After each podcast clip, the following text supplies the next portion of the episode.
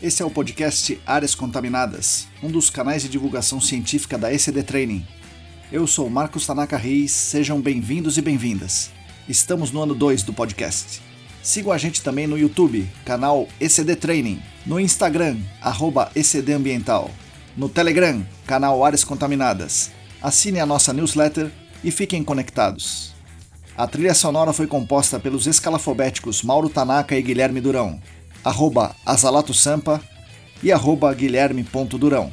Nossa missão é fornecer conteúdo de qualidade para que vocês ganhem poder pelo conhecimento e ao mesmo tempo dar voz às pessoas do GAC, reconhecendo seu papel e importância pessoal e profissional. O podcast Áreas Contaminadas é um espaço aberto e democrático com opiniões diversas sobre temas ligados ao gerenciamento de áreas contaminadas e ao meio ambiente. Todos e todas são bem-vindos. O oferecimento é da ECD Training e dos colaboradores do Apoia-se. A edição é de Lilian Coreiaço Rios.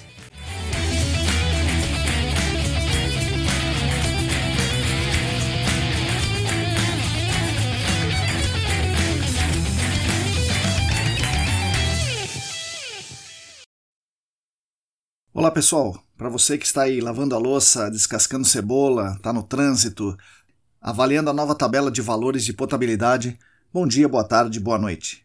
Eu sou Marcos Tanaka Reis e esse é o podcast Áreas Contaminadas, editado por Lilian Coreaço Reis e oferecido pela ECD Training e pelos nossos colaboradores no Apoia-se. Essa é a edição número 56, o 19 episódio da segunda temporada. A nossa principal missão é levar conhecimento e divulgação científica da área do GAC para toda a nossa comunidade, além de falar um pouco sobre meio ambiente, sobre ciência, economia, tecnologia e outras coisas também. Com tudo isso, continuamos tentando ajudar todas e todos vocês, dando poder pelo conhecimento e dando voz pelo reconhecimento. Agradeço demais a sua companhia. Agradeço ainda mais aos apoiadores dos nossos canais que contribuem financeiramente conosco no Apoia-se. Quem quiser contribuir também financeiramente conosco, acesse o site apoia.se barra ecdambiental e ali você vai ver como contribuir financeiramente com os nossos canais. Os apoiadores atuais são Ábila de Moraes, Alain Humberto, Atila Pessoa, Bruna Fiscuc, Bruno Bezerra, Calvin Yost, Cristina Maluf, Denise Oliveira, Diego Silva, Fabiano Rodrigues, Felipe Nareta, Felipe Ferreira, Gilberto Vilas Boas, Heraldo Giachetti, João Paulo Dantas, Juliana Mantovani, Larissa Galdeano, Larissa Macedo, Leandro Freitas, Leandro Oliveira, Lilian Puerta, Luana Fernandes, Luciana Vaz, Marina Melo, Roberto Costa, Rodrigo Alves, Sérgio Rocha, Tamara Dias, Tatiana Citolini, Wagner Rodrigo, William Taquia e mais sete apoiadores e apoiadoras anônimos. Muito obrigado a vocês que são os principais responsáveis pela manutenção dos nossos canais de divulgação. No episódio de hoje, converso com Márcio Alberto, geólogo, mestre e doutor em geociências, trabalhando com modelagem matemática de fluxo e transporte. Atualmente, ele é CEO da Geo Inovações, uma empresa que atua como apoio para outras consultorias em diferentes etapas do GAC, além de manter alguns canais digitais como perfis no Instagram perfis no plural, né, porque ele tem um pessoal onde ele fala de carreira, gestão, dá dicas de livros e tal, e o outro da Geo Inovações, da empresa, é mais corporativo. Ele tem também o canal Márcio Alberto no YouTube, onde ele faz lives frequentes. Ele lançou também em 2020 um curso online sobre intrusão de vapores.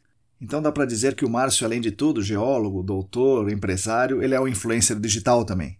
Nesse episódio nós falamos sobre a trajetória dele, pessoal, né, de cantor de heavy metal em Santos a geólogo, da trajetória acadêmica, que vai da graduação ao doutorado, com várias curiosidades no meio, né, muito interessantes, e da trajetória profissional, de pesquisador a executivo de grandes consultorias e de executivo de grandes consultorias ao empreendedor.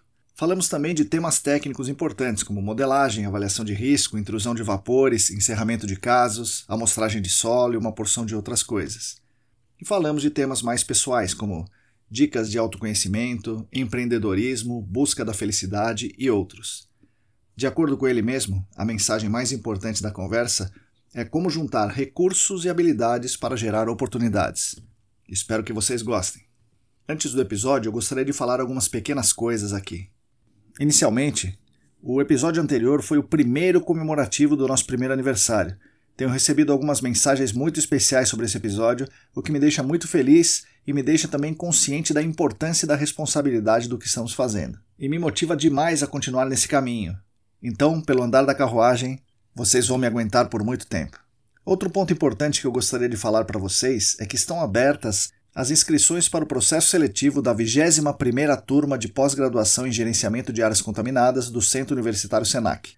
Esse curso sofreu pequenas alterações esse ano, mas a essência é a mesma. São três semestres de duração, com aulas fundamentalmente presenciais aos sábados, se a pandemia deixar, é claro, porém com algumas aulas online. Mais ou menos 20% das aulas serão online. Essas serão independentes da pandemia. As informações importantes estão no site do Senac, entre lá para ver, é sp.senac.br. sp.senac.br. Gostaria de relembrar a todas e todos que na semana passada foi publicada a portaria GMMS número 888, de 4 de maio de 2021, que, entre várias coisas, altera os padrões de potabilidade de água. Essa alteração modifica os padrões que usamos no GAC, pois muitos valores são mais restritivos que os valores orientadores da CETESB. Como alguns exemplos, eu gostaria de destacar o cloreto de vinila, que passa para meio micrograma por litro. O padrão de potabilidade de cloreto de vinila, portanto, é meio micrograma por litro. O padrão de potabilidade do TCE passa a ser 4 microgramas por litro. O tolueno passa a ser 30 microgramas por litro. O tolueno é interessante, era 700 microgramas por litro, agora é 30. Além disso, aumenta para 40 os agrotóxicos com padrões de potabilidade que devem ser monitorados na água potável. Isso ainda vai dar muito pano para manga, mas nesse momento, aos olhos da legislação, são esses os padrões que devem ser atingidos nas investigações e remediações de áreas contaminadas, que considerem a ingestão de água subterrânea como cenário de risco real ou hipotético. Tem gente questionando a validade científica disso, mas, sem ter acesso aos dados, gostaria de dizer que, em princípio, eu sou a favor da precaução, portanto, acho que quanto mais restritivo, mais seguro para a população. Eu entendo quem defende o responsável legal causador da contaminação, mas penso que a saúde das pessoas, o meio ambiente e o bem comum têm prevalência sobre eventuais interesses econômicos ou mesmo sobre a viabilidade econômica de empreendimentos. Então vamos aguardar para ver como é que vai ficar, mas, em princípio, os padrões foram alterados no dia 4 de maio de 2021. A partir dali, quem considerar a ingestão de água subterrânea como um cenário de risco deve se atentar para os novos padrões de potabilidade de água. Bom, pessoal, é isso aí. Fiquem agora com as palavras de Márcio Alberto. Bom, pessoal, bom dia, boa tarde, boa noite. Hoje eu estou aqui com mais uma figura ilustre. Hoje é o Márcio Alberto, meu convidado. O Márcio é geólogo, é mestre, é doutor, é, é um monte de coisa que ele vai poder explicar para a gente hoje e contar boas histórias. Márcio, bem-vindo aqui ao nosso podcast. Bom dia, boa tarde, boa noite. Bom dia, boa tarde, boa noite, Marcão. Obrigado aqui pelo convite de estar aqui com vocês, né, nesse podcast bacana pra caramba que compartilha a história das pessoas, né, as experiências que as pessoas têm no GAC. É bem bacana estar aqui com você gravando esse podcast e poder trazer agora as minhas experiências sim, e a sim. minha história para vocês. Aí. Obrigado. Obrigado por, por aceitar o convite. Normalmente a gente começa do começo, né, a sua história, mas eu vou fazer uma pergunta do final para depois a gente voltar no começo. Tá bom? Márcio, o que, que é a Geo Inovações? O, o que você está fazendo hoje? O que, que é essa empresa? É, em que segmento ela atua dentro do GAC? Onde fica? Co como funciona? O que é a Geo Inovações? Ah, legal. Obrigado pela pergunta. É uma pergunta realmente importante, assim, né? É um nome que tem um certo impacto, né? Se a Geo Inovações, é, ela, ela surgiu em 2018 e justamente ela surgiu quando é, eu estava ali numa interface entre sair das empresas e me tornar um consultor técnico. Então, eu precisava né, de, um, de uma empresa que tivesse um CNPJ para eu poder emitir as notas. Sim. Então, eu já abria a empresa com o nome de Inovações, porque, para mim, inovação é algo que faz sustentar as empresas né, por um longo período. E aí eu coloquei inovações no nome para eu nunca esquecer que todos os dias eu preciso inovar. Mas, de fato, o que a Jornovações faz, ela tem um braço de consultoria técnica, onde nós damos suporte para as outras empresas de consultoria, ou seja, para quem vende né, para a indústria, para os pós-serviço, ateus, né, para os clientes finais, a gente dá todo um suporte técnico em assuntos bastante específicos, de toda a cadeia do gerenciamento de áreas contaminadas. Hoje, o nosso core business é modelagem, né, no entanto que Legal a gente está trabalhando aí praticamente com 80% ou 85% hoje dos nossos trabalhos estão associados a algum tipo de modelagem. E agora a gente está acrescentando também a modelagem de sedimentos em águas superficiais, tá? E, e qualidade da água superficial também. A gente está com uma pessoa nova está fazendo parte agora do quadro de inovações e nós vamos incluir né, essa modelagem como uma linha de serviço, ou seja, para a gente começar a ter aí uma cadeia de negócio associada à modelagem. E, obviamente, toda a parte de consultoria técnica também, né? Se você precisa de um é, de discutir um caso, né? Fazer um design de uma investigação, pensar Sim. o que fazer de remediação, ou seja, os direcionamentos ali para o caso, a gente também faz isso, né? usa a experiência de 21 anos de formado e experiente no mercado de GAC. Isso é, é bastante usado, a gente consegue adotar essa, essa linha também de trabalho, né? de consultorias técnicas direcionadas para ajudar as empresas e ajudar a cobrir certas lacunas que às vezes as empresas têm por uma questão de custo, né, por uma questão de uma Sim. necessidade específica ali. Tá? Então, a Inovações é isso. Ela tem como intenção também começar realmente a produzir inovações no sentido de algumas questões de códigos numéricos que a gente pretende solucionar algum problema que um código não resolva.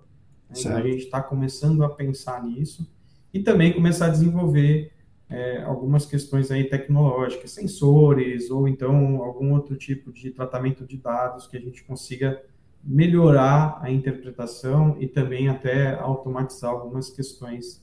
Essa é uma linha que a gente vai entrar, obviamente, esse ano, é, meio timidamente, né, em 2021, mas em 2022 a ideia é que a gente realmente tenha aqui um departamento, uma pessoa especificamente focada em inovação tecnológica e numérica.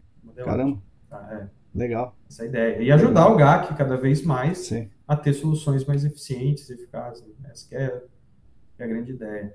E, e, os clientes da Geo Inovações são as consultorias é, grandes, pequenas ou médias ou de tudo um pouco? Quem que te procura? É, a Geo Inovações ela atende basicamente, acho que desde as pequenas até as grandes, mas eu diria que eu fico ali numa fatia mais no meio. Certo. Quem mais me procura são as empresas que estão entre pequenas e médias, né? Então, estão crescendo, né? estão ganhando corpo, estão entendendo que tecnicamente precisam evoluir, né? precisam crescer, precisam ganhar experiência. Então, geralmente, eu estou dentro dessa empresa. Estou em algumas empresas grandes também, a gente presta serviço em algumas empresas grandes, mas essencialmente são as médias, né? que já têm uma consciência técnica um pouquinho maior. Né? Muito bom, é um uma fatia do mercado que a gente não, não né, dentro do GAC não costuma prestar atenção, mas é legal, uma consultoria técnica para consultorias. Isso é, é, necessário, porque a, imagina que a consultoria média, como você disse, não vai ter um cara 21 anos de experiência lá. Seria caro para ela manter esse cara full time ali. Mas de repente, para um trabalho ou para o outro, ela precisa disso, ela contrata, né? Assim, para aquele trabalho.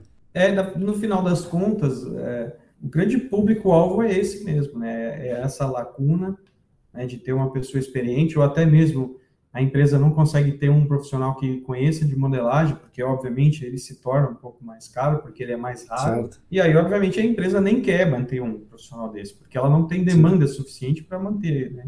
E aí a gente vem suprir essa demanda. Né? Isso, que é, isso que é o legal, né? Tipo, isso que é, Sim. é bacana. E aí a gente acaba transitando ali em diversas empresas, todas elas com as devidas confidencialidades, né, com, inclusive com multa e etc e tal, todas elas, nenhuma delas a gente não deixa de assinar aí um NDA, né, um trabalho para não ter troca entre as empresas, né, porque é um, é um, há um limiar ali, né, tipo, entre uma coisa e outra. Então, é extremamente neutro, a gente não, não pende nem para uma nem para outra, a gente ajuda todas elas a crescer aí no gerenciamento de áreas contaminadas. Legal.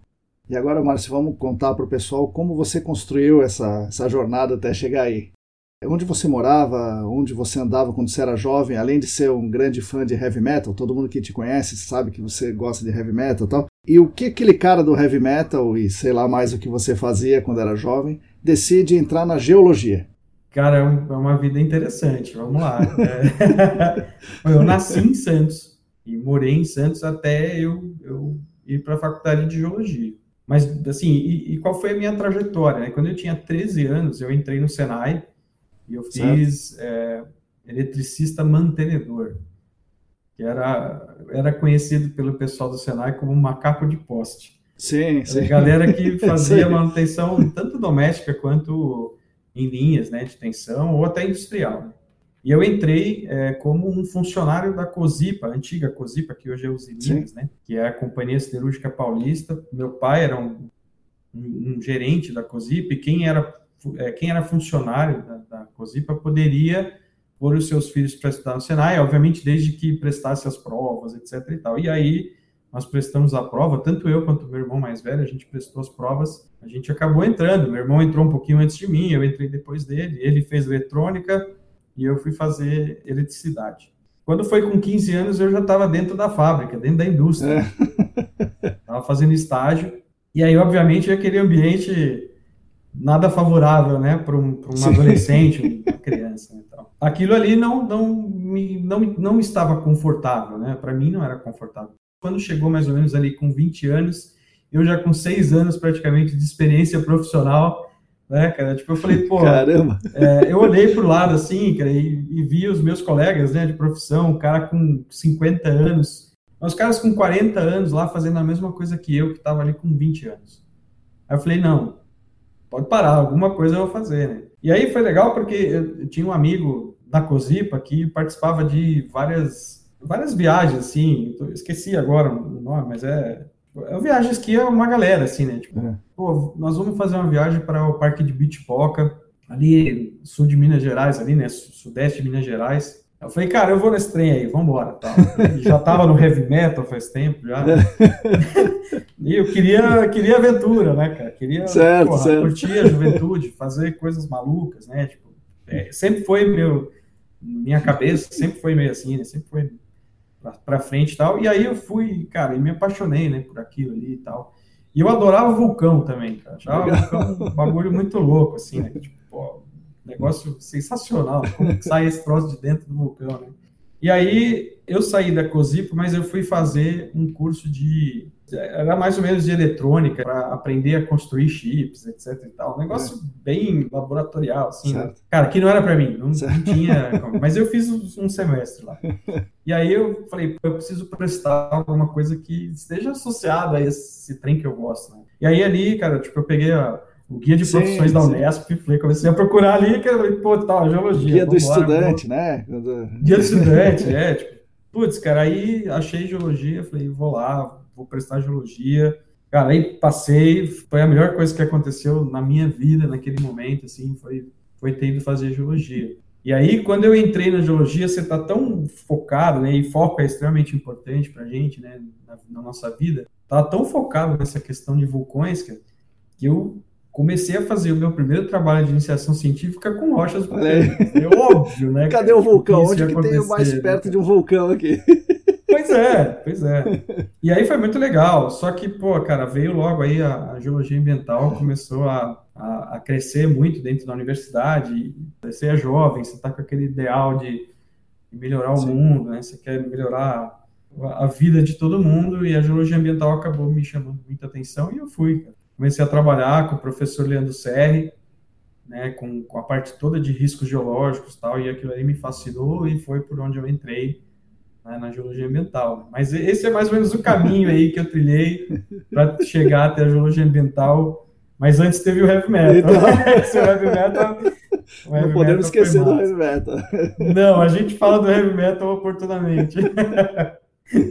Bom, daí você tá lá, é, gostou da geologia ambiental e o que, que você fez primeiro? O mestrado ou você foi para o mercado trabalhar com GAC ou com alguma outra coisa? É, na verdade, assim, quando, quando eu saí da universidade, meu grande sonho daquele momento era ir trabalhar com riscos geológicos, porque era, né, era o que eu tinha feito de to toda a minha parte de iniciação científica, meu trabalho de conclusão de curso, tudo estava voltado a isso. Né? E realmente é um, é um tema que te fascina, né? que te chama muita atenção, você está ali ajudando pessoas, né? pessoas que sofreram com aquilo tal. Eu arrumei um trabalho com isso, né? Teve um grande acidente né, de escorregamentos em Campos do Jordão, o IPT foi fazer o atendimento emergencial lá, né? E a gente acabou, eu e um amigo meu, Paulo Santos, sim. CEO da RM sim, sim, hoje. Caramba. Nós fomos juntos, né? Trabalhar nesse caso aí, eu e ele começamos juntos lá. Nós éramos da mesma turma, inclusive. Ficamos lá mais ou menos uns cinco meses, né? Até que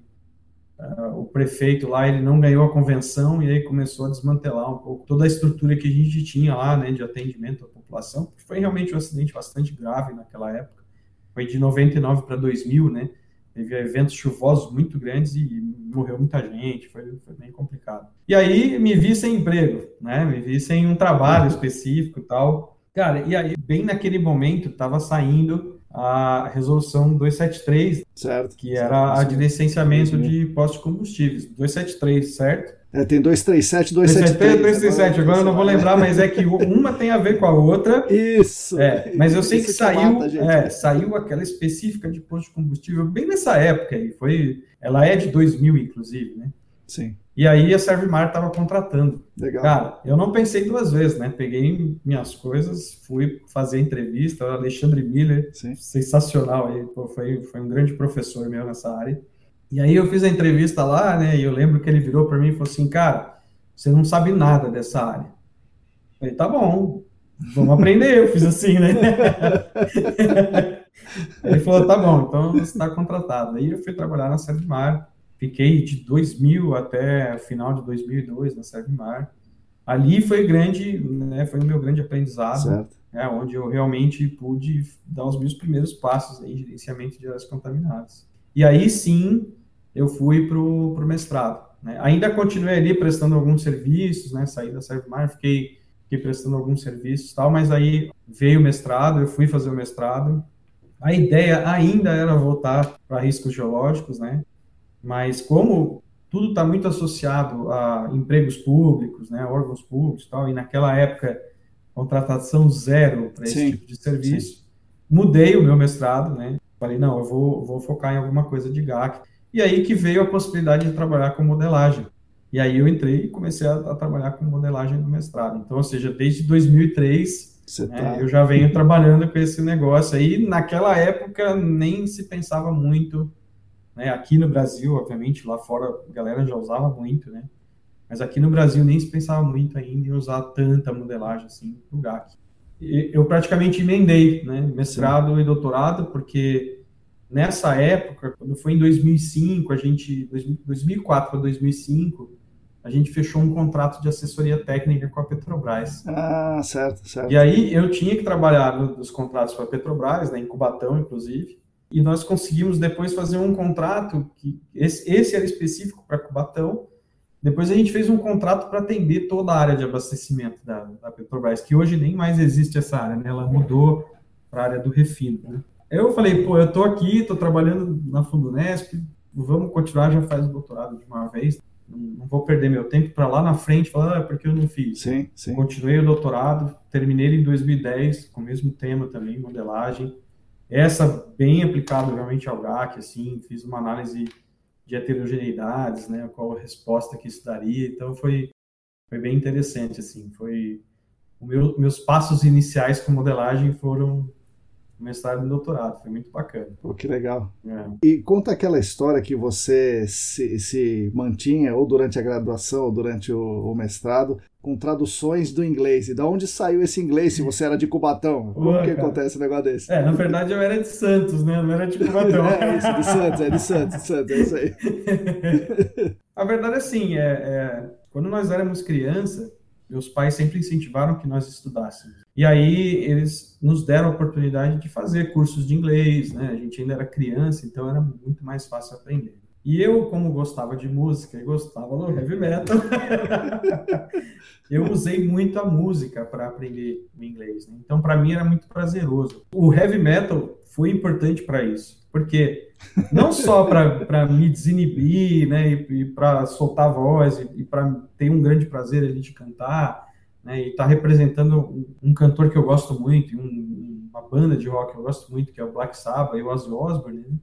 Mas também, pô, me ajudou a, a desinibir, me ajudou a ter umas habilidades que para hoje são extremamente importantes, né? Sim. Eu tê-las, né? Então, as músicas em inglês, né? Porque todas as músicas Black Sabbath, Ozzy, né? Era uma banda que era um cover do Black Sabbath e do Ozzy, né? Eu não queria só cantar as músicas por cantar, eu queria entender o que estava escrito ali para não estar tá replicando Sim. uma besteira, né? Tipo assim, bobagem. Assim, por mais que fosse um monte de bobagem, mas tipo, eu queria entender, né? E isso é legal, porque você acaba aprendendo muito inglês, né? Bom, aí eu cheguei na faculdade, cara, tipo, o governo Collor sacou a grana de todo mundo, cara. Tipo, e isso afetou, obviamente, meus pais também, né? E eu falei, cara, 95 eu entrei na faculdade e, e vou, e vou me virar, vou fazer o quê, né? Aí meu pai falou, não, eu garanto teu aluguel, né? O resto é contigo aí, garanto um pouquinho de comida, o resto você tem que se virar. Aí quando você entra na faculdade, Marcão, você não, não, não tem estágio, não tem iniciação científica, ou, ou, só você só consegue aquela bolsa quando você comprova que você não tem condições, né? Que seus Sim. pais não têm condições. Né? Sim. E, cara, eu falei, bom, eu sempre fui muito desses caras de tipo assim, ó, pô, se eu tenho uma habilidade e eu tenho um recurso, eu tenho que juntar isso para gerar oportunidade. Eu acho que talvez esse seja o hack mais interessante. Né? Eu sempre falo nisso, cara. Tipo, habilidade, recurso, você junta, você gera oportunidade. Né? E aí eu falei, pô, eu tenho computador, porque eu já tinha computador antes de ir para a faculdade, que era a realidade, né? E, e, isso com o suor de trabalhar na Cosipa, tá? Esse que é importante. é, computador, mais habilidade de, de falar, ler, né, inglês. Cara, juntei essas, né, habilidade de recurso e falei pra galera. E aí tinha uma galera que eu era amigo da pós-graduação, porque eu já entrei um pouquinho mais velho na graduação. Eu não entrei com 18 anos, eu entrei com 21. E aí, tipo, eu, a minhas, as minhas amizades eram mais próximas do pessoal da pós-graduação. E aí o pessoal desesperado, porque, tipo, não tinha artigos Sim. em português, até como hoje não, não tem tanto.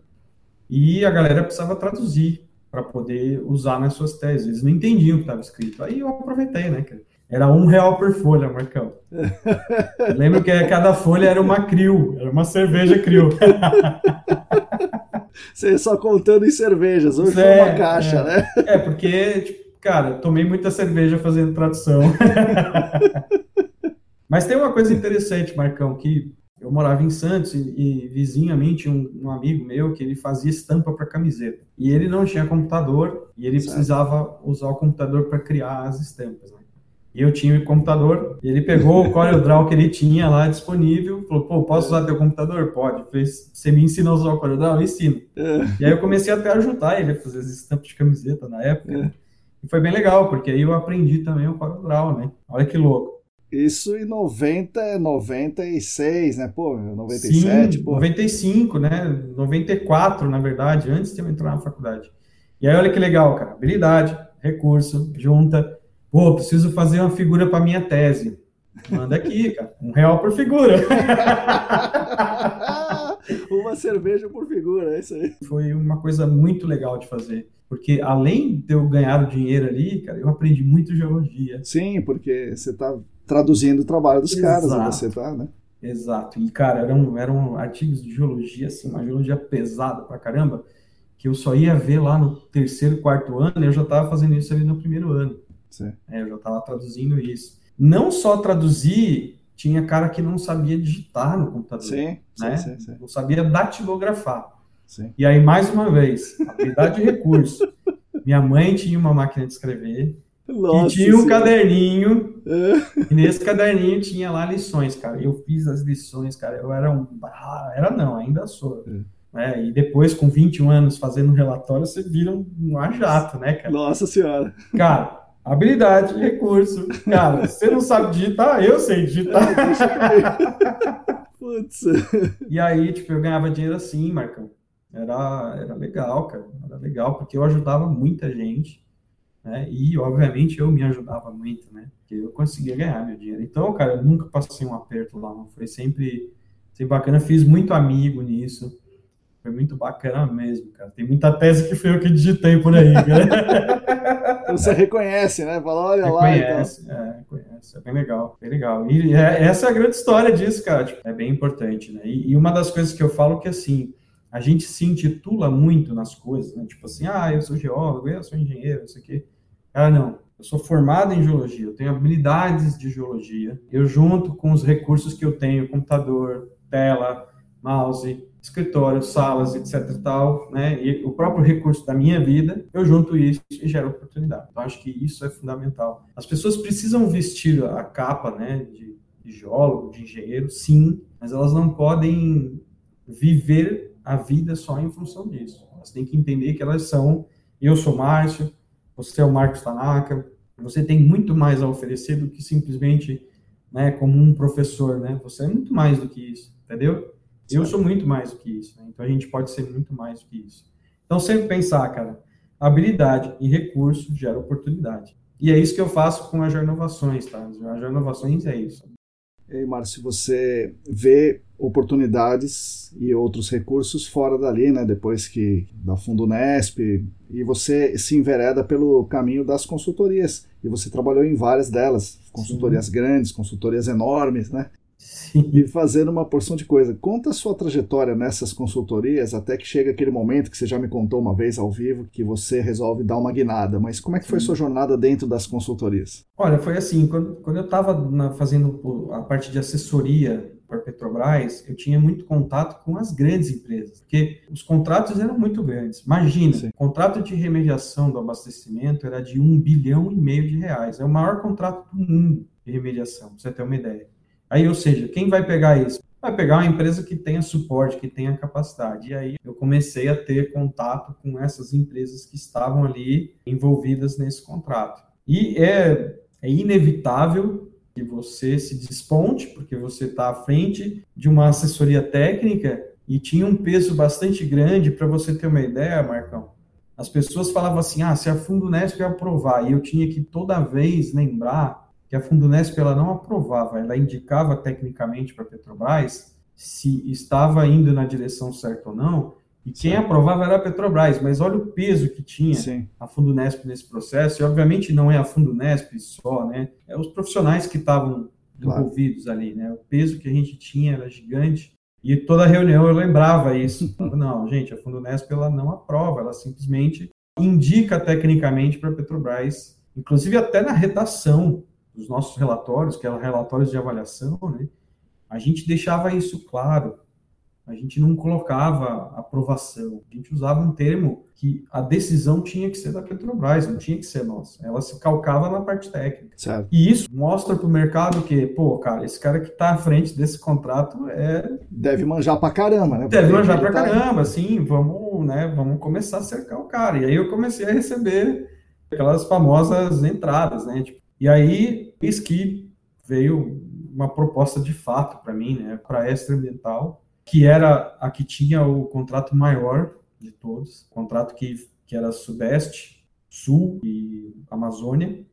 E aí eu fui trabalhar justamente nesse contrato para trabalhar com toda a parte de remediação in situ, ou seja, as partes de bombeamento, MPS, PE, etc e tal. Tipo assim, não, não tinha só questão do conhecimento, mas também tinha assim, eu tinha sido um dos idealizadores daquele escopo de contrato. Né? Então, cara, pô, nada certo. mais do que trazer o cara que estava dentro do cérebro da coisa. Né? Então, eu fui muito por certo. conta disso, né? E aí ali eu tive uma passagem bem interessante, assim, a gente, eu, cara, eu aprendi muito o que é uma empresa, eu aprendi muito o que é gestão, aprendi não só números, dinheiro, mas números, indicadores, né, que são extremamente importantes, né, os famosos KPIs que a gente vê tanta galera falar, assim, ali eu aprendi muito disso. E eu estava no escalão, cara, que eu estava ali em contato direto com o presidente da companhia. Estava como um gerente é, abaixo, acima de mim, era diretor, acima do presidente. Então a gente fazia reuniões ali com a presença do presidente de uma companhia que já tinha 11% de uma companhia americana.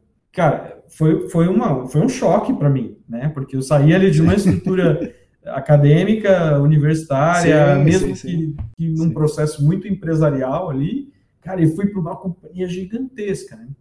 E aí, o meu tino empreendedor começou a olhar o seguinte: para eu crescer aqui dentro dessa empresa, eu preciso trazer negócios aqui para dentro. E aí eu quis me enveredar para a área comercial da empresa. Né? Foi ali que eu comecei a ter os primeiros contatos com a parte comercial de fato, né, de uma empresa. E a Estre começou a, a passar por, por, algumas situações ali, por ser muito grande, né? Ela começou a querer cortar alguns custos eu não estava provavelmente performando muito bem na parte comercial, com um salário muito alto, eu fui cortado. Né? Na parte técnica, você era doutor, manjava pra caramba. No comercial, você era igual comercial aos outros. Igual então, Tá exatamente, exatamente, exatamente. Eu era muito caro para estar tá ali, né? E obviamente que a parte técnica falou, cara, não vou querer receber de volta, cara, tamanho custo desse. Então eu sofri o primeiro meu baque da vida, assim, né? Por quê? Por conta dessa coisa de querer estar empreendendo, vamos dizer assim, né? Tá à frente de, né, de, uma coisa um pouquinho maior.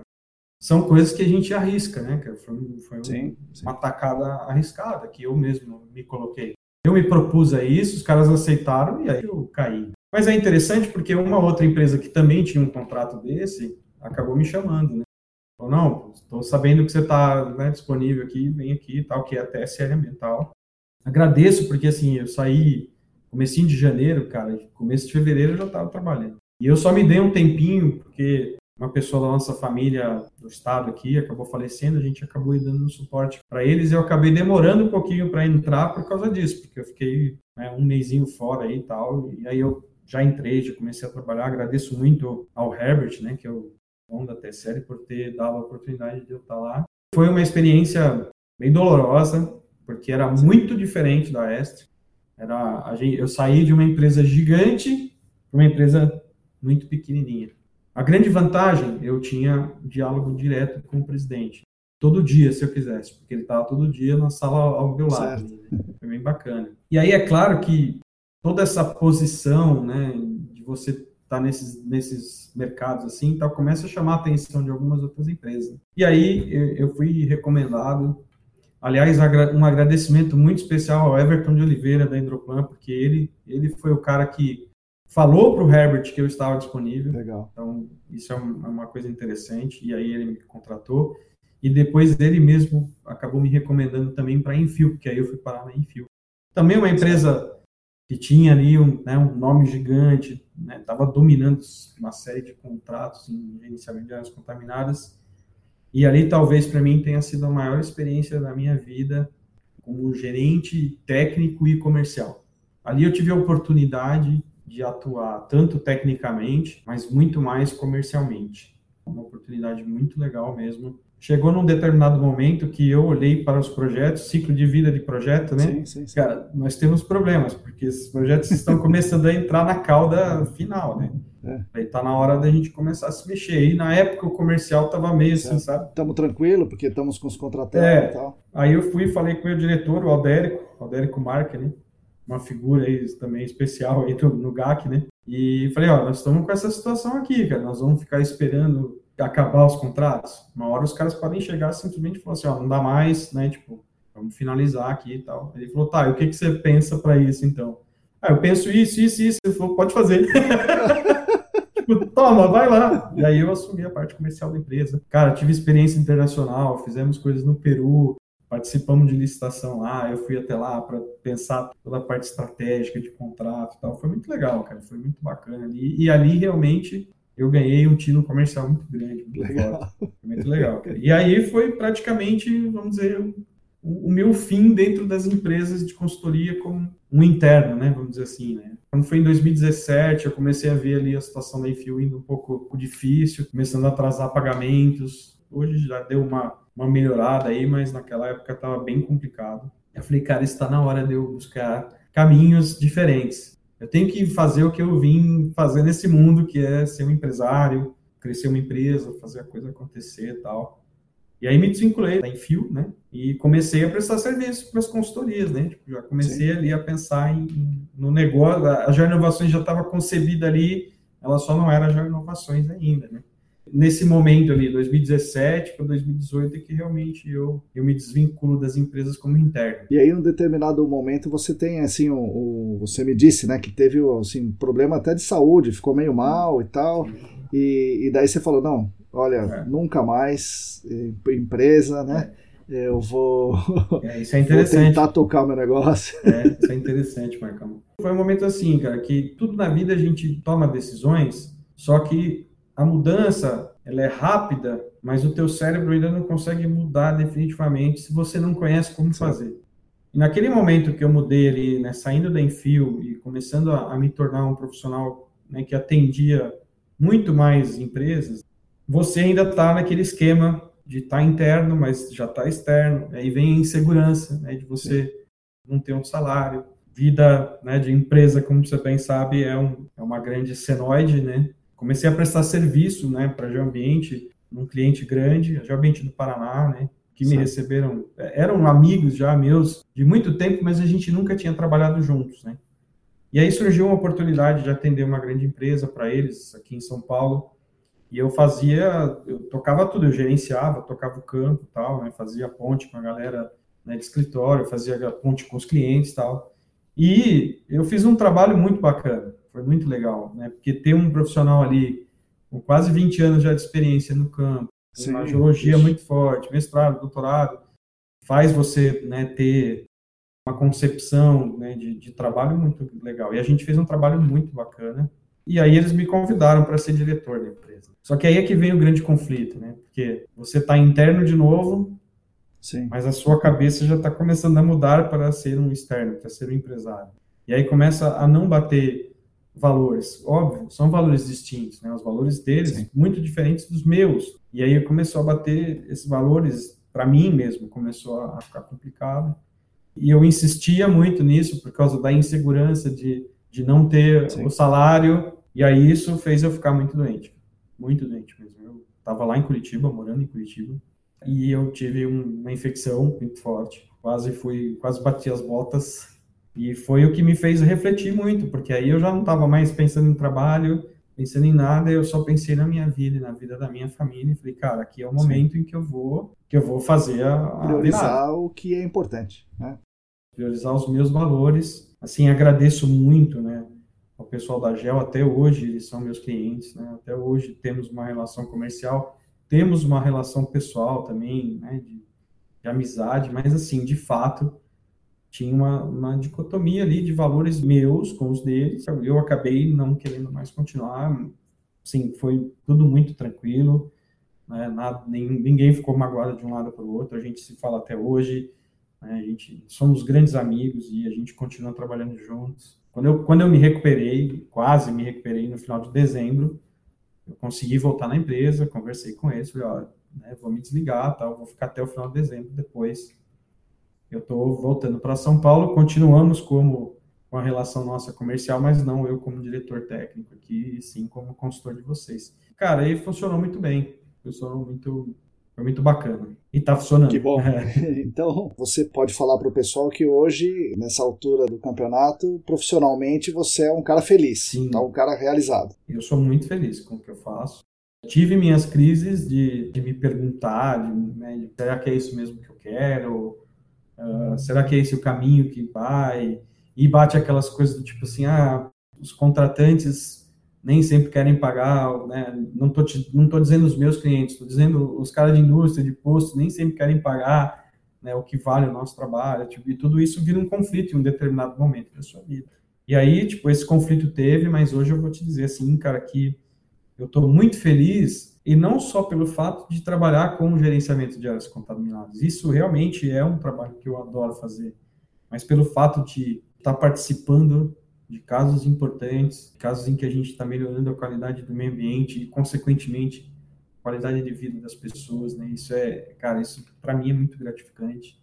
Sair de uma empresa que era só eu e hoje eu estou com cinco pessoas comigo trabalhando aqui intensamente. Cara, isso para mim, eu acho que é a grande felicidade, eu poder estar tá transferindo que eu vivi durante 21 anos, 22 quase agora, tudo que eu posso passar e, e compartilhar com essas pessoas, é isso que hoje me faz feliz e, demais. Isso é que é a minha felicidade, vamos dizer assim. Né? E daí, Márcio, nessa busca, não sei se é na busca ou se foi antes, você sai de. Não, não sai, né? Mas você muda de um cara eminentemente técnico, aquele doutor dentro do fundo Nesp, estudando aí o trapeamento do El Nepo, a saturação e tal. E aí eu vi que você fez ou faz treinamento de programação neurolinguística, tem sessões de coach, essa, essas coisas. Como é que é essa, como é que funciona isso? O que é programação neurolinguística?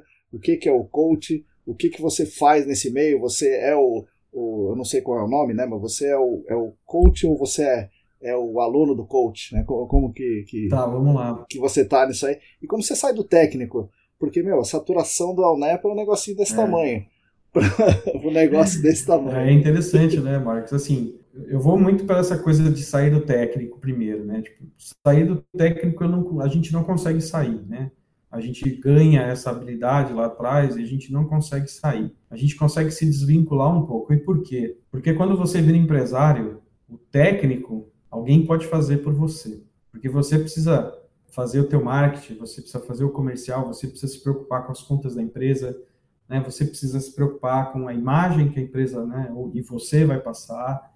Você tem que fazer as lives para você, né, se divulgar e, levar as coisas para as pessoas. Então você já começa a sair ali né, do técnico, mas você não perde aquela visão, aquela visão continua, né? E acho que esse é um diferencial bastante legal, porque além de conhecer toda essa parte de gestão, de negócio, etc tal, você ainda está com a tua cabeça no técnico, é, é inevitável.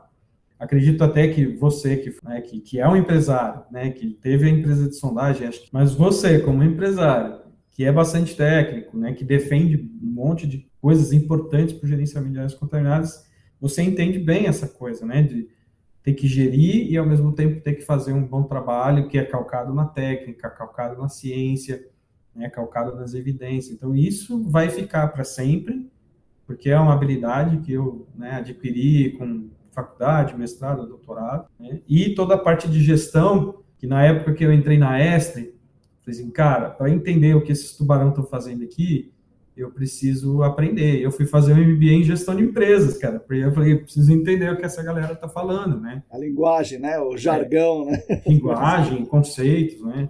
E assim, naquela época não tinha curso online, não tinha nada disso. Eu fui fazer na FGV, uma das mais conceituadas aí, cara, e para mim foi extremamente importante, aprendi muita coisa lá. Mas vem a questão do coach, né? A gente foi parar na questão da PNL, do coach, né, por uma questão pessoal. E eu fui fazer um curso de negócios, e nesse curso de negócios eu conheci a PNL e achei que aquilo ali ia servir muito para esta questão pessoal. E aí nós fomos fazer, eu e minha esposa, e ali foi uma grande transformação de mentalidade, de como a nossa mente funciona e como é que a gente pode ter uma vida muito melhor. E não é dizer assim, tipo, pô, vou estourar, você. Não, cara, é simplesmente você viver feliz independente de qualquer coisa, né? Acho que é, essa é a grande coisa. E a programação neurolinguística, na verdade, o que, que é, cara? É você entender de que forma você opera internamente e você usar algumas ferramentas de programação mesmo, porque o cérebro é programável, de neurolinguística, por quê? Porque é tudo associado a como você usa as palavras para fazer com que essa programação seja mudada. Em linhas gerais, é mais ou menos isso. Certo, certo. É, é você usar modelos para você conseguir mudar essa forma de pensar. Por exemplo, vamos dizer, você já ouviu falar em algum momento que se você pegar numa célula de dinheiro, você tem que ir lá lavar a mão porque o dinheiro está sujo, porque passou de mão em mão, certo? Só que você associa o quê? Que não dá para ficar com o dinheiro na mão porque o dinheiro é sujo, certo? E o teu cérebro, ele não entende essa lógica que eu expliquei aqui, né? Ah, porque passou de mão em mão, você tem que lavar a mão. O teu cérebro entende que aquilo é sujo, então é melhor não ter.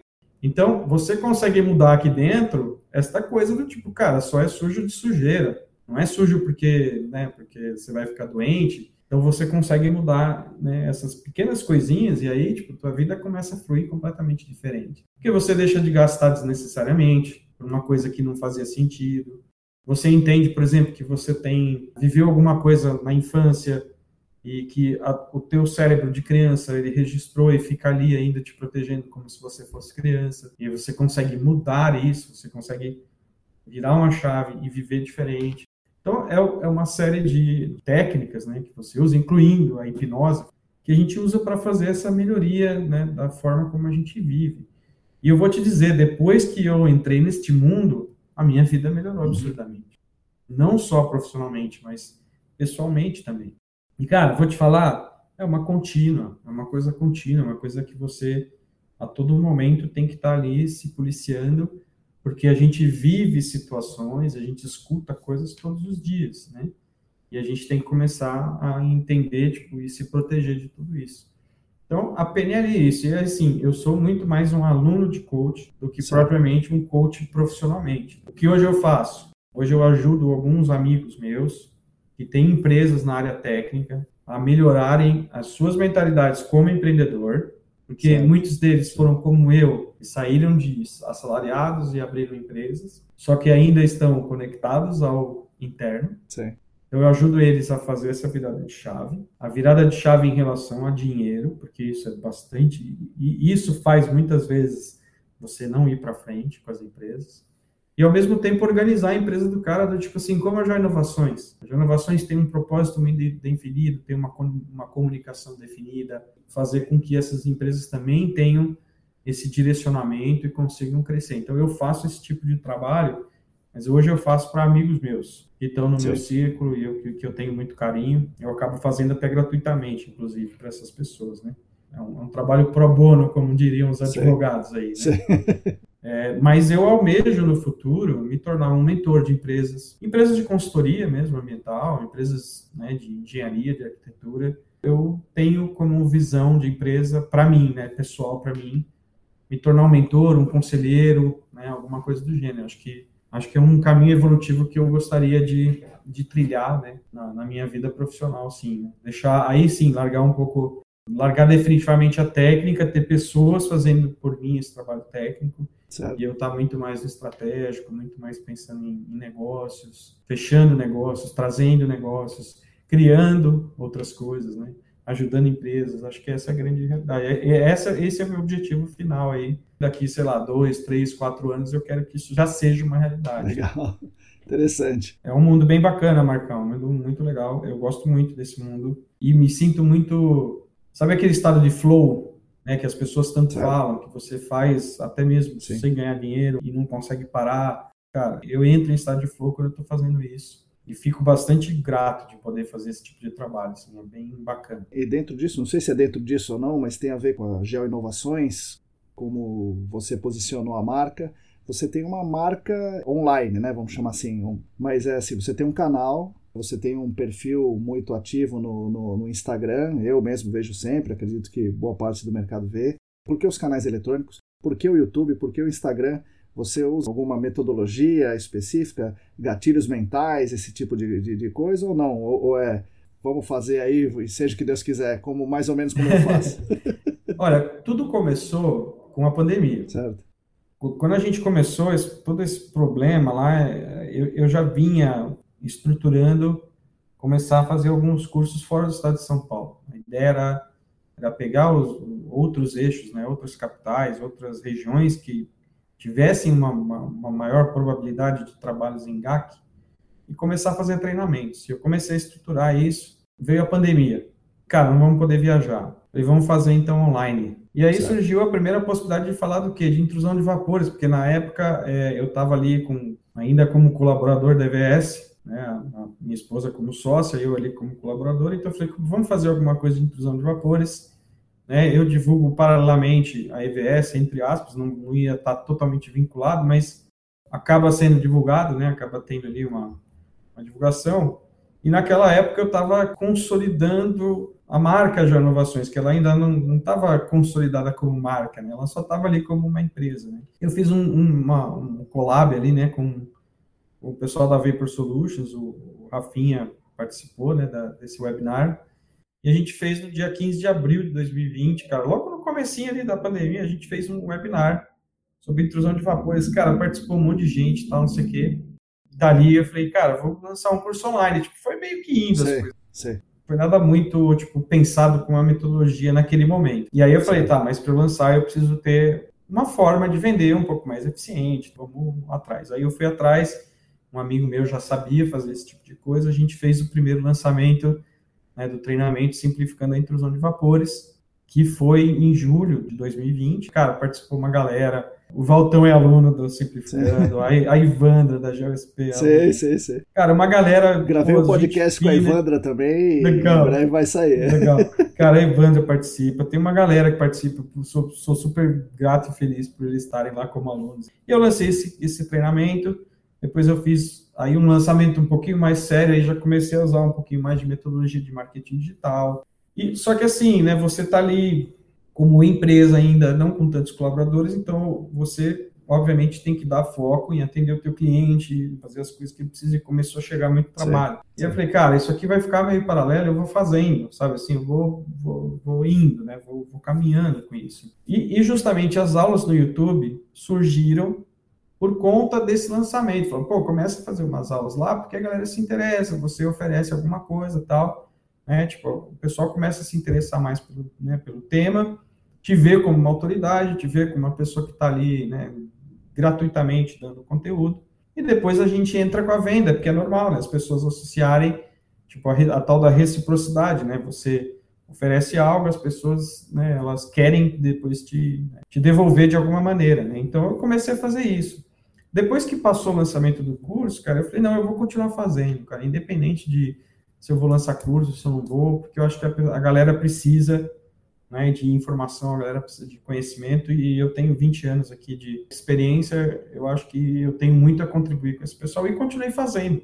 Depois eu deixei de ter esse viés muito comercial, sabe? Assim, eu faço mesmo porque eu gosto de fazer. Agora eu estou numa linha assim de pensar em lançar alguma coisa em modelagem, né? lançar uma mentoria, alguma coisa do gênero. Então, mas eu ainda estou formulando, ainda estou pensando como vai ser, eu tenho os meus clientes para atender, né? então isso é um, é um paralelo. Existe uma marca né, que está associada a essa questão de treinamentos, de cursos online, que é a Geo e-Learn. Ela sai da Geo Inovações ali, né, um, é um braço. Certo. Mas ela ainda não é uma marca que está consolidada. A gente está começando a fazer esse negócio crescer. Mas eu estou dando muito foco na Geo Inovações, que né, nesse momento é muito mais importante para mim a Geo Inovações do que a marca Geo Learn.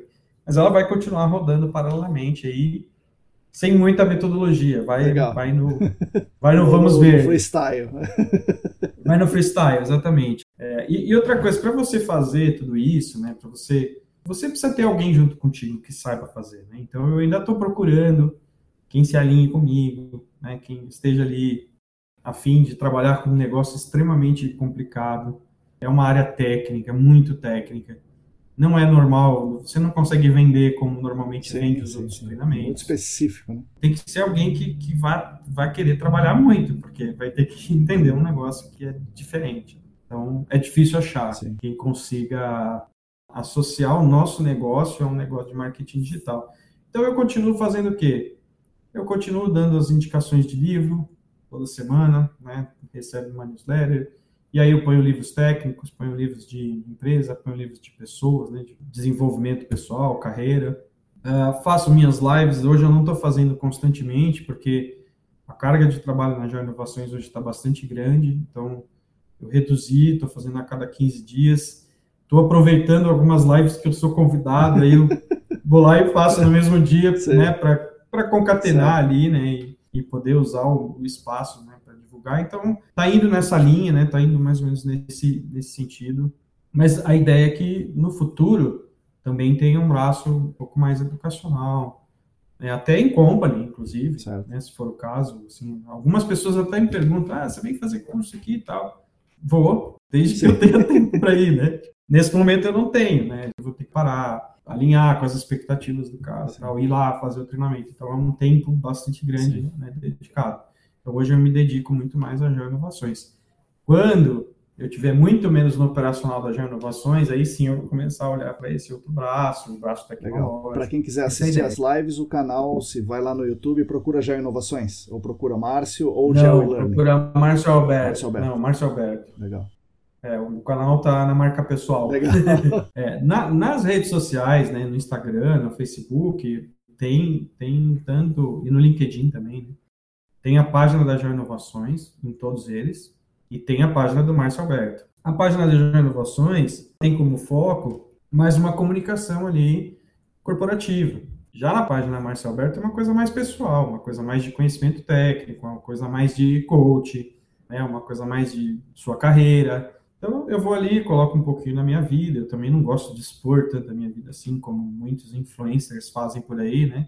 Eu sou um cara um pouco mais reservado. Certo. O vapor, Márcio, você é um cara hum. que, que conhece bastante, fez essa live que, que você falou, é uma autoridade no assunto vapor. O vapor tem muita utilidade, né? Você investigar a intrusão de vapor tem muita utilidade. Mas tem uma corrente importante dentro do GAC que acha que o, o, a investigação de vapor tem muito desenvolvimento científico, tecnológico, porque no fim da história, investigar o vapor significa não fazer. Né? Então, porque alguns anos atrás você tinha uma contaminação em solo ou em água subterrânea, eventualmente você fazia uma avaliação de risco, que são modelos preditivos, que vão dizer: olha, com essa massa no solo ou na água subterrânea, você tem um risco de intrusão de vapor, então remedie lá. E aí se desenvolveu a investigação de vapor, a investigação da intrusão de vapor, com o objetivo de não fazer. Né? Então, qual é a sua, a sua visão sobre a, a investigação de vapor e sobre a questão de fazer, não fazer e tal? Hum, eu sou contrário a não fazer, porque por mais que a intrusão de vapores não esteja acontecendo, o potencial dela acontecer existe. E qualquer alteração que tenha naquele meio específico, ela pode ocorrer. Então, assim, sou muito contrário a não fazer. Aliás, eu sou muito contrário há certas correntes que dizem que não tem que fazer nada, sabe? Assim, eu, eu, eu não gosto disso, eu sou meio radical com relação a isso. Acho que se você contaminou, você tem res responsabilidade sobre isso, até que se comprove que todos os riscos estejam de fato resolvidos. É uma corrente bastante radical. Eu sei que até bate de frente com algumas correntes que são mais favoráveis ao cliente. Sim, sim, sim. Mas eu também sou um cara ponderado, que eu acho que assim, a gente tem que gerenciar os riscos. E é para isso que serve tanto a avaliação de riscos, que eu não acho que é uma metodologia para definir meta de remediação. Correto. Ela também serve para isso. Eu acho que ela é uma ferramenta que serve para você gerenciar riscos. Priorizar, né? Priorizar quem está em Exatamente. É, otimizar o uso dos recursos para quem está mais em risco. E até é interessante porque agora eu estou no grupo de trabalho das medidas de restrição, de controle institucional, do manual da CETESB. Né? E a gente estava discutindo essa questão. A avaliação de risco ela tem como objetivo esta função né, de ajudar a otimizar os recursos, que geralmente quase sempre são limitados, para que você ataque aonde tem maior probabilidade do risco ocorrer, porque nós estamos falando em probabilidade do risco ocorrer, e não Sim. necessariamente o risco de fato. E a probabilidade já te mostra a necessidade de você intervir. Sim. E aí é que entra, para mim, no, no, caso que você perguntou, da avaliação da intrusão de vapores. É você ter clareza da onde você tem maior ou menor potencial disso acontecer. Ou melhor, maior ou menor probabilidade disso acontecer. Porque isso pode acontecer. E aí, se eu faço uma avaliação da, da probabilidade de intrusão de vapores, eu sei aonde eu despender o meu recurso da forma mais otimizada. Então, eu sou um defensor disso. Eu gosto da ferramenta, eu acho que a ferramenta é extremamente importante, a gente tem que avaliar, a gente tem que ter clareza de quais são os potenciais riscos que nós temos associados a vapores. Não é um comportamento simples, comportamento que tem muitas variáveis que a gente não consegue nem medir todas elas hoje. Sim, sim.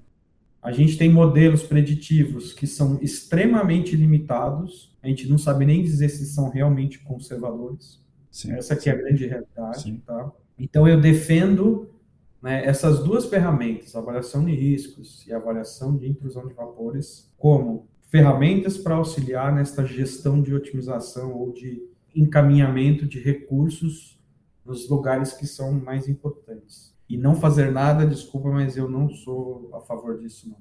E até interessante, teve uma discussão na live da BGE Jovem. Sim, sim. Até eu ia perguntar sobre isso mesmo, Márcio, porque sim. a discussão que eu vi depois, né, não vi na live, mas eu vi depois, e sim. essa discussão tem eco aqui no, no, no, no que eu tenho ouvido também.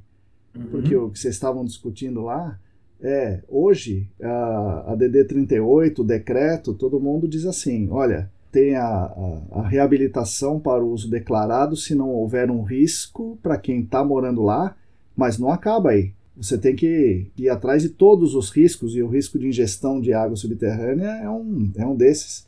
Então isso ainda tem que ser cuidado. O decreto diz isso, a DD diz isso, o bom senso diz isso. Sim. Agora, o, o que tem, de repente vem uma instrução técnica que é o inferior né, a esses instrumentos e diz: não, pessoal, não precisa, não precisa fazer mais nada, é. boa sorte e, e vamos, vamos embora. Né? Então, conta aí dessa, dessa discussão e o que você acha especificamente disso. Na verdade, assim, eu até fiz um stories no Instagram sobre isso e, e eu recebi algumas perguntas que eu preciso responder, inclusive, e eu vou fazer em vídeo para ficar mais pessoal e mais interessante. Legal.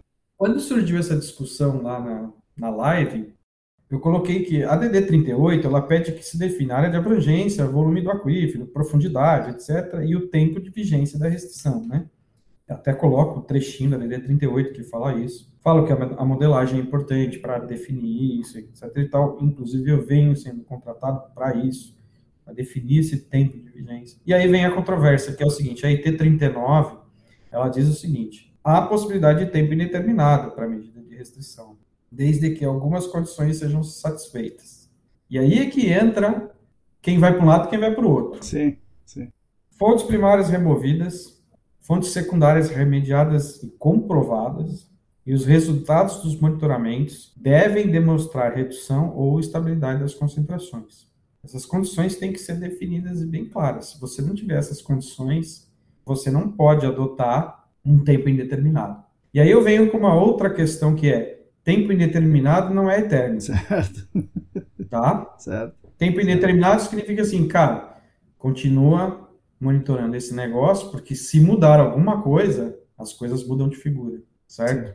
Então, eu não estou defendendo nem a IT39, nem a DD38, nem nenhum profissional, nem outro. Eu estou defendendo aqui o meu ponto de vista, que é justamente priorizar o quê? Consertar os nossos problemas, né? Trazer solução para a remediação de áreas contaminadas e melhorar a qualidade de vida das pessoas. Se você entrar no site da Jair Inovações, lá tem uma parte da missão, que é uma parte secundária da missão, lá diz o seguinte: eu quero possibilitar que as pessoas usem áreas de forma segura e até áreas que antes não podiam ser usadas. E aí é que vem a, a minha posição. Se nós estamos definindo, através de avaliação de risco, intrusão de vapores, investigações, etc., tal, medidas de restrição, que uma área ela pode ser usada ou não, nós temos que ter responsabilidade em garantir isso. E aí nós temos responsabilidade até que se comprove de fato que as medidas de restrição, remediação, etc. e tal, possam ser de fato eliminadas, possam ser excluídas e sim as pessoas possam viver seguramente ou trabalhar seguramente naquele lugar. A minha visão é a gente tem que fazer gerenciamento, porque a gente também sabe que não pode gastar um caminhão de dinheiro, né? nem tem recurso disponível para isso, mas tem que ter responsabilidade, não basta simplesmente falar assim, não, é só água subterrânea, restringe ali e beleza. E se ali, 50 anos depois, quando eu não estiver mais aqui, você não estiver mais aqui, e o cara que construiu, o cara da CETESB ou do órgão ambiental não estiver mais aqui, alguém foi lá e mudar completamente aquela condição e ainda tem uma contaminação lá e, ó, isso aí caiu num grande esquecimento. Como é que fica? Sim. Então, acho que nós temos que ter a responsabilidade de cuidar disso e não simplesmente falar assim, ah, não, a gente põe medida de restrição de consumo de água subterrânea e o risco não se completa, mas pode vir a se completar. Essa que é a Sim. grande realidade, entendeu? Qualquer um pode fazer um poço, a gente sabe, a gente recebeu uma pesquisa recente do professor Irata, como orientado dele, que 70% dos poços são irregulares. Quantos poços regulares não estão sendo construídos hoje? 14 mil poços irregulares na Grande São Paulo, né? 14 mil. Olha que absurdo. Na Grande cara. São Paulo. Olha que absurdo. Isso que sabe. Isso que se o sabe. irregular que se sabe, pois é. Exato, Marcão. Então, assim, e aí tudo bem, você faz lá o teu trabalho, você vai lá no Ciagas, no DAE, consulta onde estão os poços. E os irregulares, que você não sabe onde estão, Exato. não é? Então, entende que a responsabilidade de somente pôr uma restrição e, e dizer, ah, o risco não se completa, começa a entrar numa linha de um possível crime ambiental, porque pô, você está expondo pessoas ali às vezes sem saber. Eu acho que sim, a gente a gente tem que ter atuação em cima dessas questões, lançando mão das ferramentas para que elas sejam catalisadores da otimização de recursos. E eu acho até perigoso né, para o técnico, porque se o técnico se pega numa instrução técnica e diz está tudo certo, e eventualmente até a CETESB aprova, mas daqui a dois anos, cinco anos, dez anos, vinte, fala, pera um pouquinho, quem que uhum. fez isso aqui, ó? Quem tá, é. O nome de quem tá isso aqui? Márcio Alberto. Opa, vou atrás desse cara. Exato. E vai atrás do técnico do órgão ambiental também, né? Que, Sim, também. Que acabou assinando isso, baseado numa, numa IT39. Mas assim, a IT39 ela deixa claro algumas condicionantes. E aí, é, aí eu vou devolver uma pergunta para você, Marcão. Dessas condicionantes que eu te passei, qual área que a gente conhece que conseguiu atender todas? Nenhuma. Nenhuma. A fonte secundária está lá em todas e ninguém nunca nem viu. Não tem nada no solo, né? Aquela história. Exatamente. Todas as fontes secundárias estão lá. Exatamente. E até hoje eu recebo relatórios com amostragem de solo só até a franja capilar. Até hoje. 2021, olha aí. 2021. E a gente fala disso, Marcão, por, sei lá, acho que desde 2005, talvez nos últimos 10 anos com um pouco mais de ênfase, né? E assim, e fora a questão do Pancake Model, né, que teve até um curso da ESA Senac aí, que né, brilhante em abordar essa questão, e até interessante porque eu tenho um vídeo no meu canal do YouTube que a pergunta é, será que a fase livre é livre mesmo? E lá eu falo uma coisa muito importante que é o seguinte, quando a gente usa o termo fase livre, pressupõe-se que aquele produto está, está livre Sim. para se mover. Até por isso que eu gosto mais do termo fase móvel do que livre. Se ela está livre para se mover, significa que ela pode migrar. Sim. E A gente sabe aqui, porque a gente estudou isso muito a fundo, que não necessariamente isso é uma realidade. Mas se eu escrevo no relatório que é livre, o órgão ambiental que está do outro lado de lá, que tem a lei do lado dele e contra ele também, porque se ele fizer algo contrário à lei, ele vai sofrer com isso. Quem é ele para discutir com o técnico que escreveu que é fase livre? Ele vai, vai assinar embaixo. E aí o que eu falei lá, nós como técnicos temos que ter a coragem de começar a escrever aquilo que de fato é o mais próximo da realidade que a gente conseguiu investigar. Então, se nós entendemos que é fase livre, que, né, que o produto que está ali não é livre, por que, que escreve que é livre? Só porque é, é uma convenção. que ficou. É, só porque é uma convenção no mercado de que tem película, tem uma espessurazinha no poço, ela está livre? Não. Então, ou a gente começa a estudar esse negócio de verdade, Sim. ou a gente continua fazendo, cometendo essa atrocidade e colocando lá, gastando um rio de dinheiro para remediar nada, que a gente vai remediar Por outro nada. lado, ignorando o produto que está lá, mas não apareceu no poço, então Positivo. faz de conta que não tem. Positivo, exatamente. E aí até eu tenho um artigo que foi apresentado, não me recordo agora em qual congresso, qual simpósio, que a gente fez o cálculo do volume específico de produto ao longo do tempo. E aí eu, a minha reflexão é como eu vou determinar a minha meta de remediação num negócio que varia e Sim. depende única e exclusivamente do comportamento hidrogeológico. Ou seja, se eu não tiver uma série histórica muito bem medida, eu não consigo definir meta de remediação. Quanto, qual é o volume que tem? Não sei. Sim. Não dá pois nem para é. pensar em volume. Se o negócio flutua tanto, como é que você vai pensar em volume? Então, essas questões a gente precisa refletir muito. E aí é interessante, quando você começa a pôr esse tipo de conceito na cabeça das pessoas, né, conceito baseado em, em ciência e técnica, né, Sim. E aí foi legal porque no chat o carinha colocou lá, nossa, nunca tinha pensado nesse ponto de vista. Sim. Porque ninguém te disse também, né? Sim, porque talvez é. você não tenha estudado direito também, vai estudar direito. e é legal, eu falei, não, cara, tipo, eu entendo que as pessoas não têm esse ponto de vista, porque é tão, tão massificado num certo modelo que ele vem sendo né, passado de faixa de presidente em faixa de presidente, que é que você passa a não considerar outros modelos, né? E aí a galera fica alienada nisso. Fica, essa do El Nepo é um caso bem, bem interessante. E todo mundo acha que é fácil, né? Mexer com a Nepo. Sim, pô, tranquilo. De gasolina, né? Que besteira. Para mim, é. os de gasolina é o pior, é o cancro no meio da sociedade, cara. A gente tem uma fonte de contaminação em cada esquina, é que nem boteco, né? Eu, eu, brinco Sim. que é que nem boteco. Cara, tem uma fonte de contaminação em cada esquina e ninguém presta atenção nisso. É uma das piores. É fácil, né? É porque é, é fácil. É fácil. Não, e eu não vou trabalhar com posto de combustível. Que isso, cara? Quem é você é. para querer negligenciar uma fonte de contaminação tão, tão perigosa, né? Sim. Acho que é esse, esse é o ponto. A gente tem que começar a pensar nisso. A gente dá os cursos ali né, no, no Senac, ou, ou a pós-graduação, ou no Senac ESAS, e a maioria não conhece esse, essa nova forma de pensar, a maioria, né? Uhum. E teve um curso uma vez que a gente tava falando ali e tal, né? Toda aquela coisa, e daí tinha um responsável legal Olha. No, no curso. Mais de um, né? Mas essa responsável legal falou, mas peraí, isso aí que você está falando é novo? Eu falei, olha, eu estou apresentando essa, esse slide aqui, especificamente esse é do ITRC, que foi publicado em 2009. Então eles sabiam desde antes disso, né? Lenhart e tal. Mas é. esse aqui é de 2009, então no mínimo de 2009 para cá. Ué, mas ninguém nunca me falou isso. Eu vou falar com a consultoria amanhã. Daí já viu, né? Já começa aquele fuzuê todo, né? E a consultoria vira e fala assim: aquele Marcão, não sei o quê, filho da mãe. É isso aí. Fica colocando minhoca na cabeça desses caras. É bem isso mesmo, né? Mas assim, cara, é, é tudo uma questão de evolução, né, Marcão?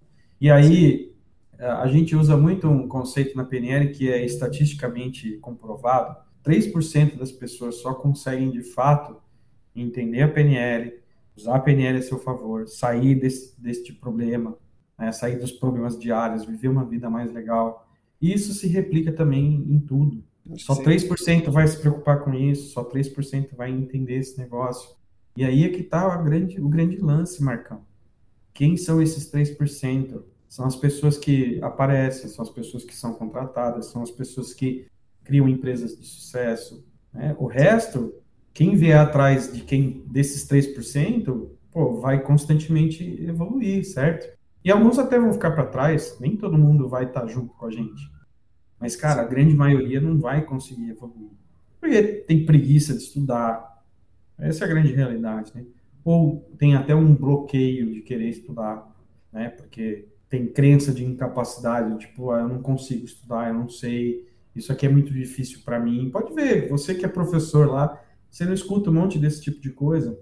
Eu lembro que eu estava dando um curso de transporte de solutos em 2006, se não me falha a memória, numa pós-graduação de engenharia química, eu apresentei as formas matemáticas de Domênico, que não são nenhum absurdo, e as pessoas achavam que aquilo era um terror. As pessoas ficavam aterrorizadas de ver uma fórmula matemática estampada num slide. Aí eu virei e falei assim, galera, vocês são engenheiros. Sim, vocês tiveram mais cálculo do que eu. Eu falei assim, eu sou ninguém aqui falando de matemática, vocês não podem ter esse medo. E, eu, e, e era um exercício, Marcão, tipo assim, ó, pega essa equação aqui, põe no Excel, certo. É, com essa e essa condição e vê o que vai acontecer, constrói os gráficos de breakthrough, não sei o que tal. E engenheiros, cara, engenheiros de uma instituição renomada, não é uma instituiçãozinha qualquer. Sim. As pessoas têm essa crença, entendeu? De que não conseguem, de que não sabem, de que é difícil, que tem que passar horas lendo, que tem que participar de cursos, tem que assistir lives, tem que escutar podcasts. Isso. Cara, as pessoas, elas, sabe, para eu, eu estar nessa condição de empresário, Marcão, o que eu estou fazendo, o que eu já fiz e o que eu estou fazendo hoje, eu passo por mentorias, eu estou fazendo mentorias com pessoas que não tem nada a ver com, a, com o nosso negócio, mas que são pessoas que sabem conduzir uma empresa, que sabem me dizer o que eu preciso fazer como uma empresa. Eu gasto dinheiro com isso, cara, eu invisto. Né? Agora, quantas pessoas vão fazer isso? Posso te falar? 3%. 3% né? E esse número, cara, assim, acho que o grande objetivo nosso é fazer esse número aumentar. É difícil. Esse é o grande objetivo nosso como professor, como influencer, youtuber, etc e tal, que quiser chamar, esse é o grande objetivo nosso, é trazer clareza para as pessoas que elas precisam ir mais a fundo. Elas não podem parar na lei de Darcy. Sim, sim. Elas têm que ir além disso. Né? Elas têm que estimular o cérebro delas. Né? É um papo louco, né? E agora é o momento que o, o entrevistado faz uma pergunta para mim. Né? Então, vê se tem uma pergunta fácil aí, né? Não vem com, com equação de Domênico para cima de mim, não. uma pergunta fácil, mas que talvez seja difícil. Olha, eu acho que eu vou, eu vou muito, eu vou muito na linha de uma pergunta até que você fez semelhante para mim, né? Eu vou, te fazer uma pergunta que, que eu acho que você vai responder bem, assim, porque tá na tua missão, assim, eu vejo isso na tua missão. Por que você se enveredou tão é, fortemente para essa linha aí de educação junto com o Senac, né? O que que te fez ir nessa direção? É uma boa pergunta, Márcio. Bom, vou começar lá, lá, lá de tentar responder lá de trás. Eu entrei numa faculdade, né? Fui, fui fazer ciência da computação lá na USP. Depois, um ano e meio, larguei mão. Falei, putz, daqui não dá, não. Eu jogava vôlei, e tal, e, e, aquele, aquilo lá não, não dava. Imagina, 1989, 90, os computadores eram aqueles PC XT, imagina fazer uma Nossa. ciência da computação naquilo, lá no Instituto de Matemática da USP, que é um negócio, né, é, maluco. Né? Uhum. Bom, daí eu, eu volto e falo que eu vou fazer educação física, porque eu quero ser, né, jogo vôlei e tal, quero ser treinador de vôlei, natural, vamos lá. Daí eu tô lá no primeiro ano, segundo ano e começo a, a ver o seguinte, por que, que eu vou ser treinador de vôlei? Por que, que o mundo precisa de um treinador de vôlei? Por que, que eu estou na universidade pública para aprender a ser treinador de vôlei? Isso não, não, não tem uma relevância né, para a sociedade, para o mundo e tal. Qual seria o meu papel, então, como, como aluno dessa universidade? E daí eu fui, percebi que o importante era ser professor. A coisa que, que, que eu faria de importante era, era, com aquele curso de licenciatura em Educação Física, era dar aula. E dar aula para quem precisava, e escola pública, né? E fui fazer isso. E aí saí da faculdade, me formei e fui dar aula em ensino médio, né? Ensino médio público, fiz muitos anos isso aí. E aí os caminhos da vida me levaram para o GAC, né? Meu pai tinha empresa, meu irmão, meu pai e meu uhum. irmão. Eu fui fazer engenharia ambiental para melhorar a educação ambiental, né? Os, as atividades de educação uhum. ambiental que eu fazia. E uhum. como eles começaram com a empresa no segmento ambiental, eu entrei nessa. Lá para 2014, o Rodrigo falou assim: Ô Marcão, puxa, eu estou precisando de ajuda aqui na coordenação dos cursos. E você já coordenou curso e tal, você gosta desse negócio de dar aula. Vem, vem aí me ajudar, você dá as aulas de investigação, que é o que você trabalha, e, e me ajuda na coordenação. Daí estamos aí até hoje. Legal. Isso é o que eu sempre gostei, então, né? E aí, quando a, a empresa passa a não ir tão bem é, economicamente falando, e as coisas vão acontecendo também, né? Não só o problema econômico, mas outras coisas, e vai todo mundo percebendo que isso não dá mais.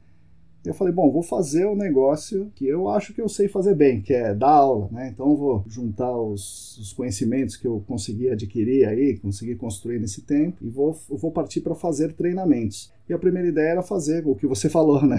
Treinamentos em company, é, mais voltados uhum. à investigação. E acabou que eu fiz alguns, mas não é um negócio assim que pode falar que ah, tem muitos treinamentos para você fazer. E aí uhum. você falou tudo também, né? Começou a pandemia, eu falei, puxa, eu acho que tem um caminho por aí, né, para seguir. E aí estamos nós um ano depois, né? Legal. Fazendo esse episódio aqui. Legal. Ah, bacana. É, cara, é uma missão bacana demais, cara. É uma missão que não saiu de você desde lá de trás, né? E, e, em qualquer lugar, né? Qualquer, qualquer negócio que você esteja conectado, você essa missão ela surge em você, né? Isso é extremamente importante, isso é muito legal. Cara, você pode estar, de repente, vendendo ovos, certo. você vai querer ensinar, cara. É, claro. E faz parte de você, não tem. Não vai mudar nunca. né? Você, você, veio, você, veio, fazendo isso em diversas questões, né? Putz, isso é muito legal. E ter isso com clareza, pô, ajuda muito a gente viver uma vida legal, né? E aí vem uma segunda pergunta, né? Aí vem a pergunta que você me fez. Você se sente feliz profissionalmente hoje? Eu me sinto, sim. Legal. Me sinto. Porque a gente pode ajudar as pessoas, as pessoas retornam para mim mensagens fantásticas aí, né? Muito bonitas e tal, que eu estou ajudando elas. Isso é muito legal. O reconhecimento, né? Eu dou aula no, nos cursos do Senac, as pessoas gostam, né? Gostam do que eu tenho para falar, gostam do jeito que eu falo, então é um, é um reconhecimento interessante. É claro, tem seus percalços, né? Muitos percalços. Um deles é que a gente não sabe se vamos conseguir pagar a escola do filho esse mês ou o convênio médico, mas é. vai levando daqui para lá. Mas com certeza é realizado, feliz uhum. nesse sentido de realizado, sim. Muito. Sim, legal. Bacana, parabéns pelo trabalho, Marcão. Acho que a dedicação ao ensino, né, assim, é, é muito bacana. Eu, eu, eu, gosto muito de dar aula também, eu gosto muito de ensinar as pessoas. Eu tento ser bastante prático, bastante direto, né, sem ficar rodeando muito, porque eu acho que as pessoas hoje já estão muito cheias de coisas rodeadas, sabe?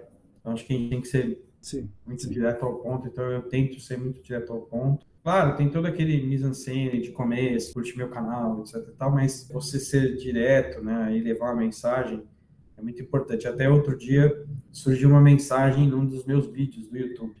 E o cara colocou assim, colocou alguma coisa assim escreveu 16.20, 2.20. Tipo assim, começa nos 16, 2.20, tipo. E aí eu refleti e eu perguntei para ele, como é que eu posso te ajudar, né? O que, que você está precisando? E aí ele me respondeu, falou, não, cara, eu estou fazendo o seguinte, eu estou assistindo né, o teu vídeo e para aquelas pessoas que não conseguem assistir tudo, eu já estou direcionando no ponto onde começa, né, de fato ali o, é o conteúdo que é mais interessante e tal, isso aqui. Olha só a preocupação do cara, né? Eu falei, pô, legal, né?